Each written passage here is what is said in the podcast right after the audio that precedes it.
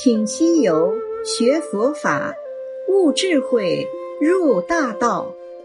欢迎收听袁弘为您解说《西游记》里的真智慧。《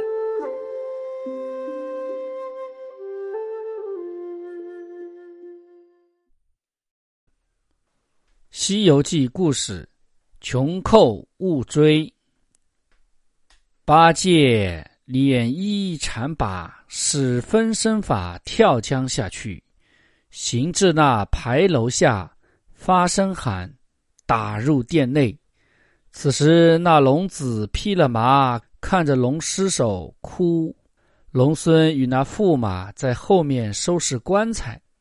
这八戒上前，手起处，把头着中，把个龙子夹脑连头。一爬住了九个窟窿，唬得那龙婆与众往里乱跑，哭道：“长嘴和尚又把我儿打死了。”那驸马闻言，即是月牙缠，带龙孙往外杀。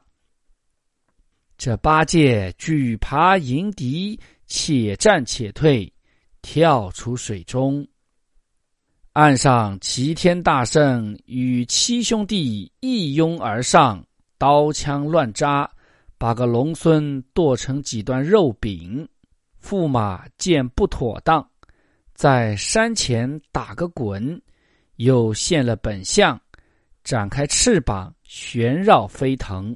二郎神取金弓，安上银弹，扯满弓往上就打。那九头虫掠到前边，要来咬二郎，半腰里才伸出一个头来，被二郎神细犬窜上去，汪的一口，把头血淋淋的咬将下来。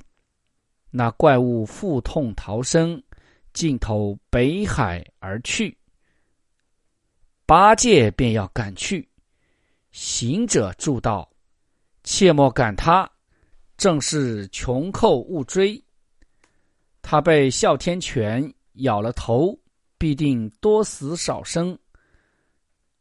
等我变作他的模样，你分开水路赶我进去，寻那公主，诈他宝贝来也。故事就读到这里，有请袁弘师傅为我们讲解本段的智慧。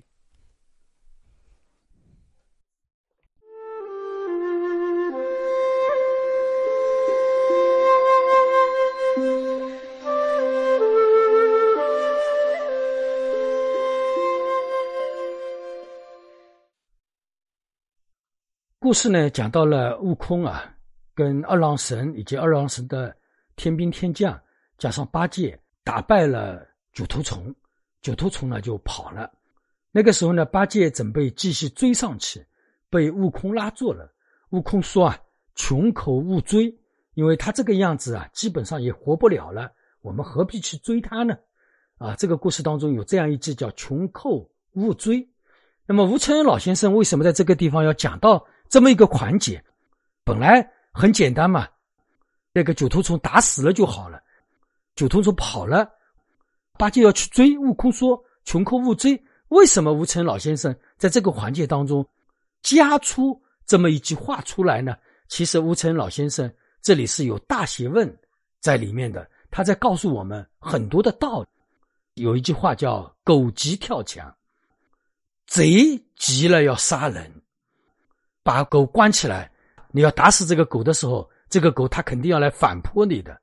其实就是狗要跟你拼命，不是这个狗要翻墙出去。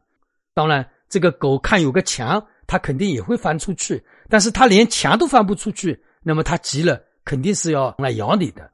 贼急杀人，这个贼如果说他被你扎住了，不放过他，他急的时候，他肯定会来杀你的。这种情况。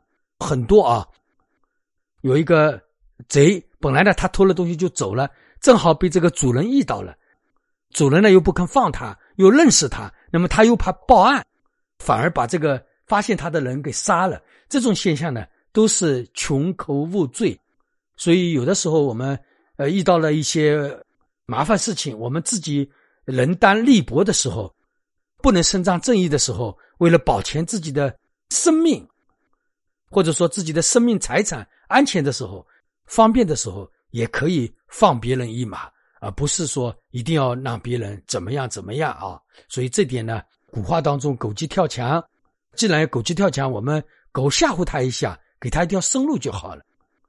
道的人，他自然把东西放下了。对吧？那么我们就让他走，就让他走了。这个呢，也是我们自我保护的一种方便。在我们世界当中啊，一切有自卫能力的动物啊，有伤害能力的动物，如果说急了呢，它其实都会伤人的。哪怕是一个老鼠，你要去抓这个老鼠，这个老鼠你抓住了它，它也会来咬你。包括蛇，我们人见到它很恐怖，但是呢，如果说你伤害它，它也会来咬你。其实蛇，我们不去伤害它。它是不会来咬我们的，我们只要侵害它。一般现在这个社会的动物也好，禽兽也好，如果说我们欺负他了，他可能会来伤害我们。那么在我们历史的长河当中，每个时代的战争当中啊，也都有讲到穷寇莫追的这样一种说法。也就是说，别人跑了，跑了，我们就千万不要痛打落水狗啊，有这样的一种说法。为什么要跑呢？他没有跟你拼命呢？因为他有一条生路，所以他跑。如果说你连他的生路都没有的话，那么他回过头来跟你要拼命的。那如果说一个人他要跟你拼命的时候，那可能伤害到我们自己。那么这里悟空为什么叫八戒不用去追？也就是怕这个道理。你追他的时候，他反而回过头来再来伤害你。既然他已经跑了，他的生存能力都不一定有了，那么何必我们再去追他呢？他已经受到伤害了，他生死都不一定会有，我们何必还要去追他呢？这个呢，也就是我们在世界当中一种策略，千万不要痛打落水狗。痛打落水狗，它可能起来更加来咬你。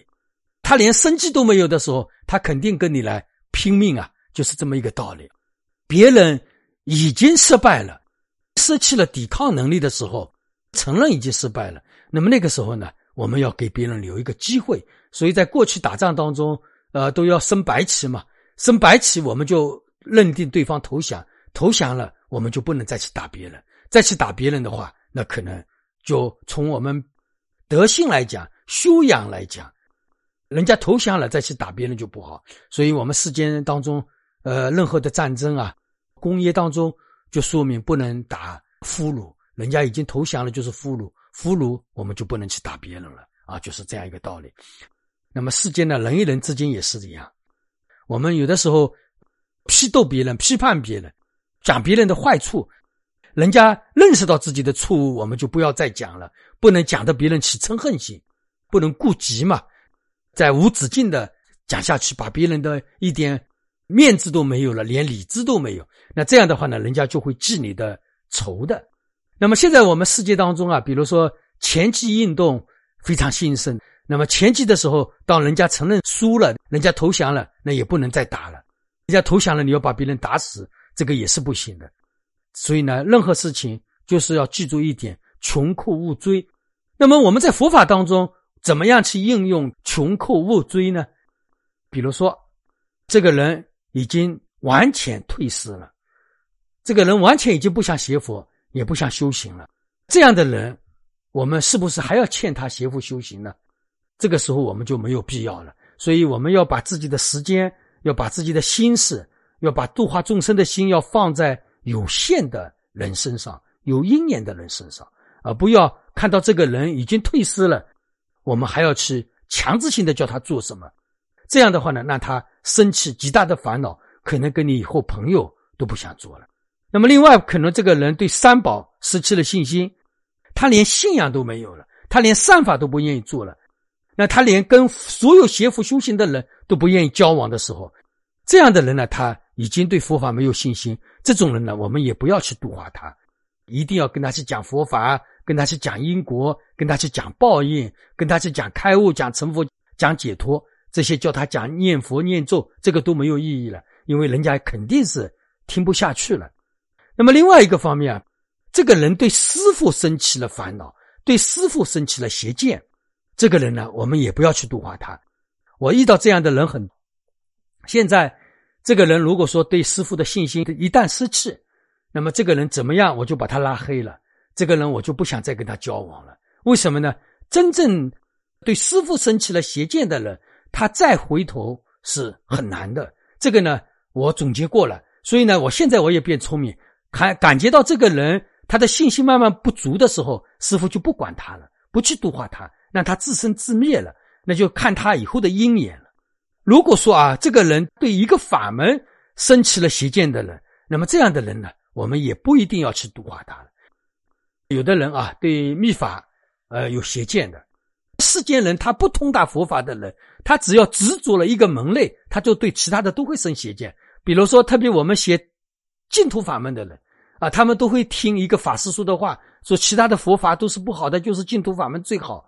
呃，然后呢？别人跟他讲其他的法门，他都会对所有的法门、对邪佛修行都会产生邪见。他都不知道，到了极乐世界都是为了邪佛修行，你怎么可能现在对邪佛修行会产生邪见呢？这个脑子其实是很好站的。但是呢，当这个人对所有的邪佛修行产生邪见的时候，这个人你跟他去讲佛法是没有用的。现在我一般讲的都是究竟的佛法。那个时候，一般念佛号的人来加我微信的话，我一般都不跟他多讲什么。因为什么呢？这种人你是引领不了他的，因为他的根性太差了，他的根性太劣了。就是，那么像学禅宗的人，我可能还会带领他一下，是这样。在这样的执着的人身上，你去花时间花功夫不值得，因为很难去带一个学净土的人真正的学佛修行，还不如带一个小白，就是什么都不懂的人，他只要对你有信心，你反而对他的引领就更加的快。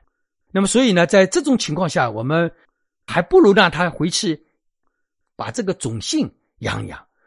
你要去度化他，反而让他最后生起邪见，那怎么办呢？还不如让他回去等待以后的因缘吧，这样可能更好。那不然的话呢，他真的起了极大的邪见之后，那么他这辈子回头的机会都没有。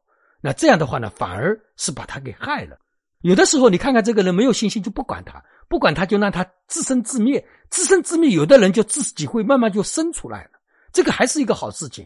如果说你把他逼到了节点，就像穷寇勿追一样，你这个穷寇你还要去追他，追他追他，他最后起了烦恼，可能还要跟你吵架，连最后交往都没有了。所以呢，这个叫穷寇勿追，就失去了根性、失去了信心的人，我们就不要去度化他了，就让他自生自灭。这个是最好的，所以呢，我们佛法里面讲“福不度有无言之人”啊。再一句话叫“自己不行，无人能度”啊。也就是说，他自己没有想要学佛的信心，那你说你能度得了他吗？佛也度不了他，大家明白吧？所以一定要因缘。什么叫因缘呢？这个人自己已经清醒了，自己要学佛了，那个时候我们去度他，这个叫增加他的因缘。究竟处叫什么？随缘就是好。随一切邪佛修行的因缘，这个就是最好的。如果我们强迫别人去做什么，那么就如同我们世间求寇勿追一样，他最后的意思可能伤害到我们自己。比如说，以前我们湖州有两个道友，他们跟我学佛学了很长时间，但是他后来跟我起了烦恼，他说要去学净土了。那师傅，我有什么办法？我一点办法都没有，那怎么办？我就跟他们就不来往了。这个是一个最好的一个办法，因为至少他去念净土，还不离佛法嘛，对吧？虽然是一个方便法门，但是你再去穷他，再去弄他的话，他可能对所有的佛法，对所有的出家人都生起了邪见。那那个时候怎么办？所以呢，我现在也越来越聪明，看看这个人根性不行就散了，放他走吧。一定要观察很久，这个根性确实可以，而且后来要不断的调理调教。发现这个人可以，那么最后才承认他是我的弟子，是这样。所以呢，我们学佛修行，做师傅，我们做善知识，我们跟道友之间，大家都要记住：穷苦勿追，千万不要逼着别人来做什么。这样的话，反而让别人生起邪见。好吧，这一讲就讲到这里。如果在佛法中你想跟我有私下的互动的话，你可以加我的微信。前面两个 L L，中间幺三幺七五二，后面再一个 L。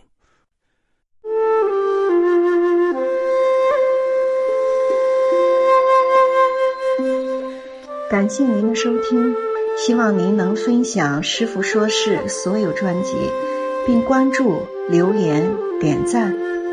祝您吉祥如意。